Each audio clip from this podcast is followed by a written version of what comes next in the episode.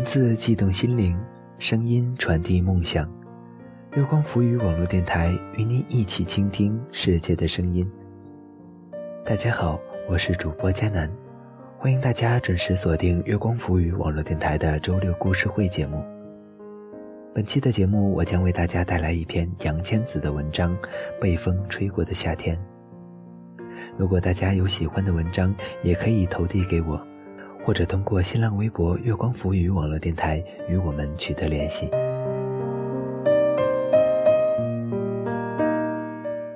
被风吹过的夏天，作者杨千子。一。一直认为夏天是四季中最暧昧的季节。傍晚的时候，空气里会弥漫淡淡的青草香，流动着的潮湿气息会让人的心变得柔软起来。我想，当人心变得柔软的时候，是比较容易爱上什么人的吧。漫长的暑假。我经常会在太阳下山之后，穿平底拖鞋走很远的路去人民广场。那里总是很热闹，不时会有人穿着溜冰鞋摇摇晃晃地从身边闪过。不记得在哪一天的哪一个瞬间里，我遇见了叶群。那天的黄昏很明亮。落日的余晖将淡蓝的天染成金色的红，云彩仿佛嵌了金边，很华丽的样子。叶群穿着竖排的轮滑鞋从我身边淡然地划过，眼睛直直地望着前方，以一种居高临下的姿态。有温暖的风吹过，他额前细碎的刘海飞扬起来。笔直的鼻梁和薄薄的嘴唇形成好看的弧度，眼睛里反射着夕阳的玫瑰红色，表情清澈而平和。我忽然觉得，童话里的小王子，应该就是这个样子吧。就在这完美的仿佛被剪辑过一样的瞬间里，叶群忽然侧过头来。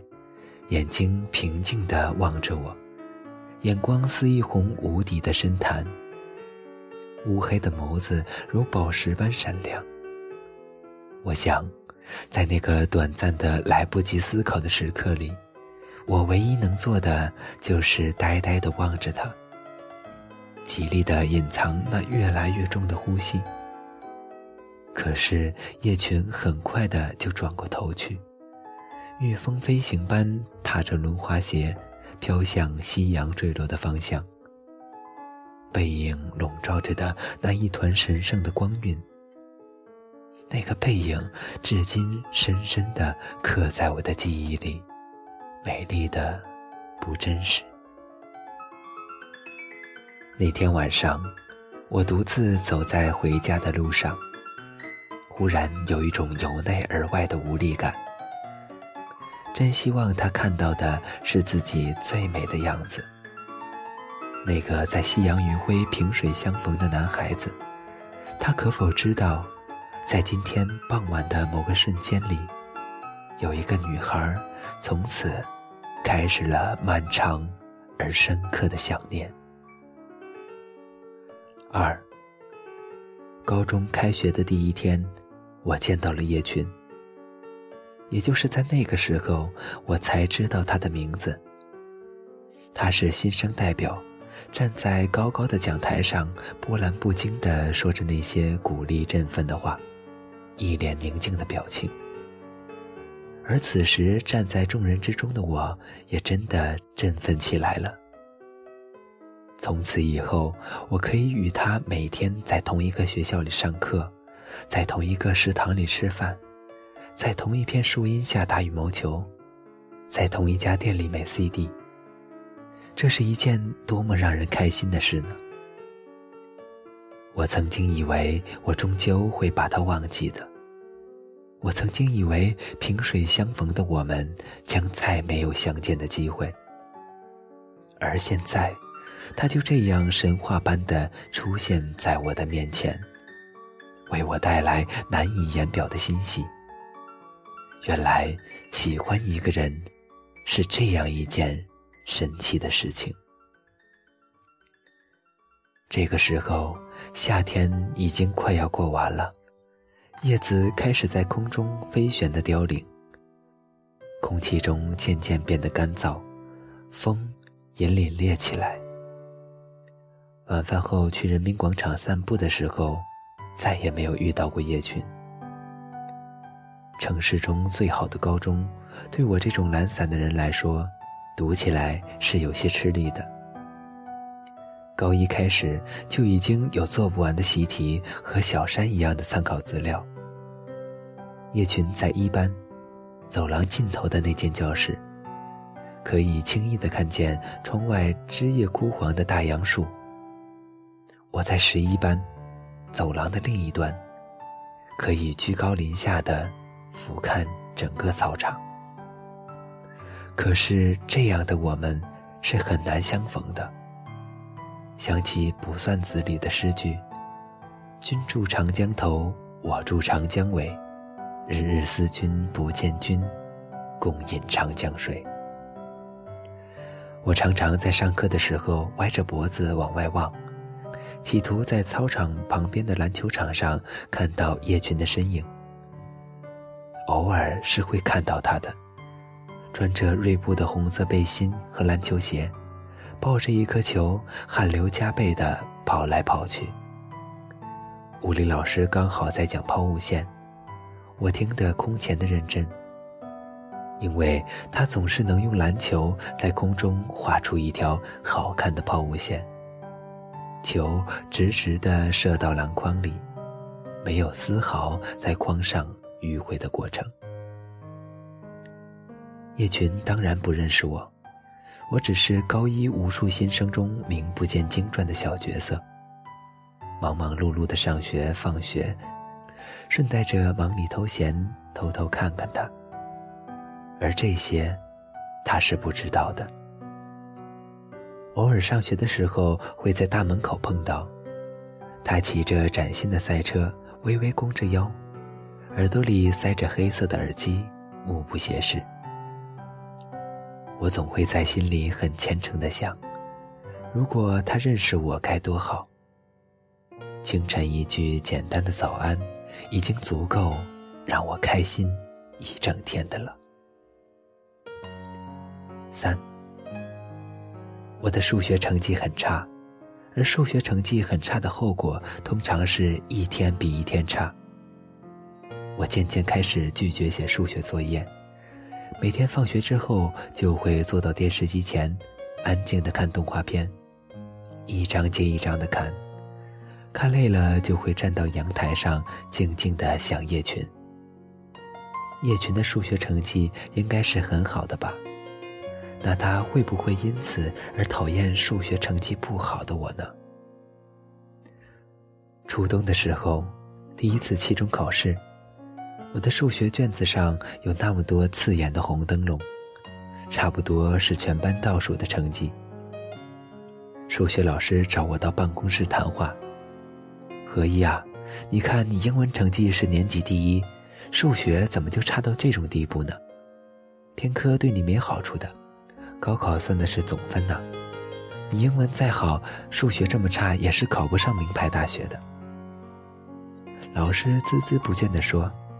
而我，却再也听不下去了，因为我在面前的窗户上，看到了站在我身后的叶群。他就那样静静地站在那里，很认真地听着数学老师对一个数学白痴苦口婆心的教诲。我轻轻地回头，如此接近地望着他，我忽然觉得胸口涌动着一股巨大的幸福。和酸楚，压得我本来已经有些疼痛的眼睛，终于忍不住掉下泪来。其实我真的不想这样的，真的不想在自己喜欢的人面前无助的啜泣，任泪水打湿那原本就并不美丽的容颜。可是他真的就在我最想见到他的时候出现了，在我狼狈而脆弱的时候。于是，所有的委屈都像决堤的江水奔涌而出，包括我这么久以来孤独而深刻的暗恋，以及令人绝望的数学成绩。叶群一向平静的脸上忽然浮现淡淡的波澜，怔怔地望着我，想说些什么，可是，最终什么也没说。四，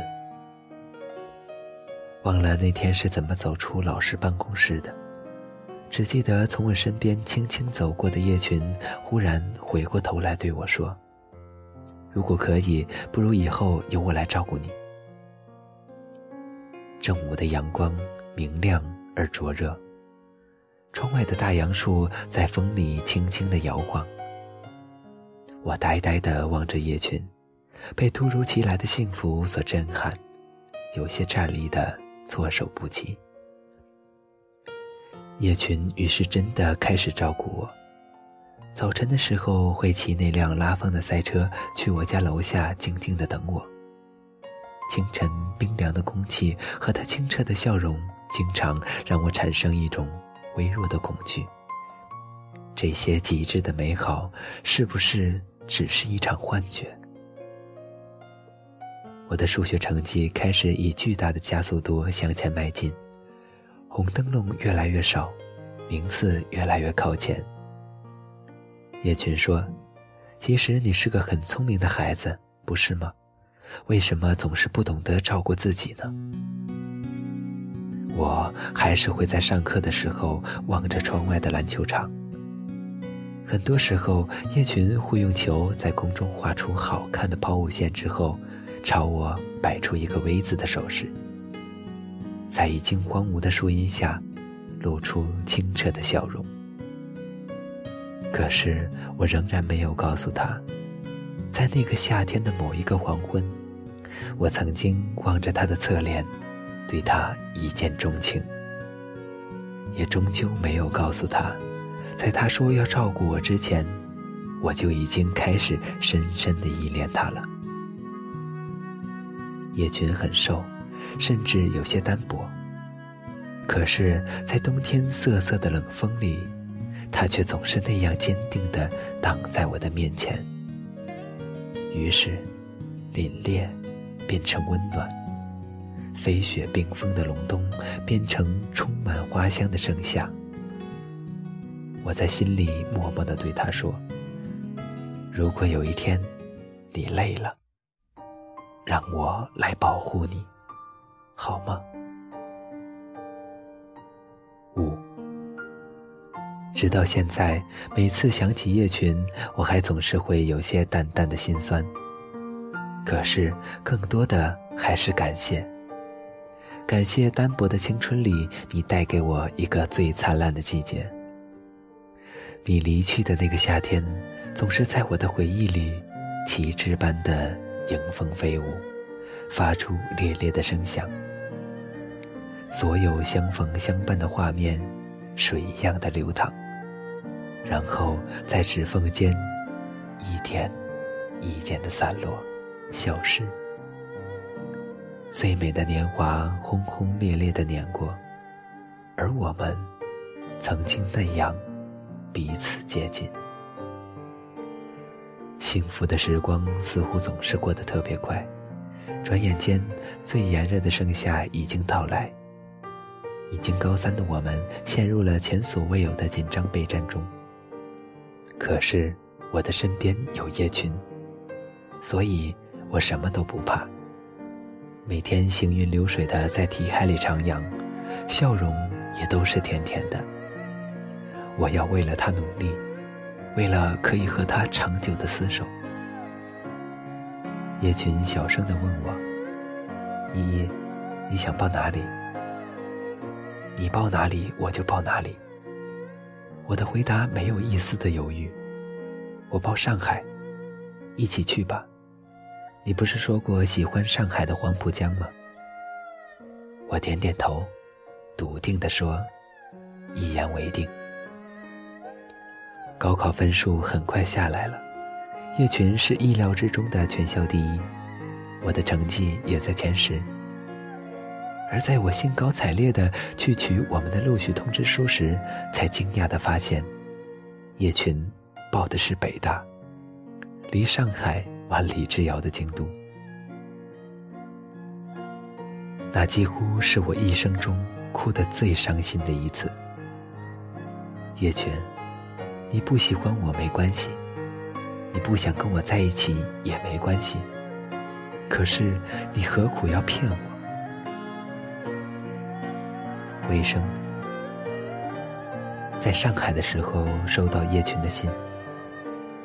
从拿到录取通知书的那天起，我就再也没有见过他。不肯接他的电话，不肯在他的苦苦等候中跑下楼去。心中一直不肯原谅他给我那最疼痛的伤口。他选择往北，却让我一个人孤单的来到南方。依依，我不是不喜欢你，真的不是。可是我也不能确定这种感情是否真的就是喜欢。只是看到你哭泣的脸庞时，我忽然就手足无措起来，想保护你，照顾你，为你抵挡所有的风雨，却不敢肯定这种出于同情和怜惜的感情是否就是。传说中的爱情，其实我是个缺乏安全感的孩子，所以我总是摆出那么平静的表情，不让人看到内心的担忧和惶恐。给我点时间好吗？如果我们真的注定应该在一起，我答应你，这就是最后一次分离。我握着这封如此苍白的便笺，心。却没有想象中的那样疼痛，叶群，即使你再也不会回到我的身边，我也有那样一个美好的夏天，可以反复回忆的，不是吗？你曾经像童话中的小王子一样出现在我面前，给了我最温柔的救赎。那个起风的夏天，依然如旗帜般的在我的回忆里。反复挥舞，无声的提醒着那些经年美好的过往。在未来的某个夏天里，我们还有可能再相逢的，不是吗？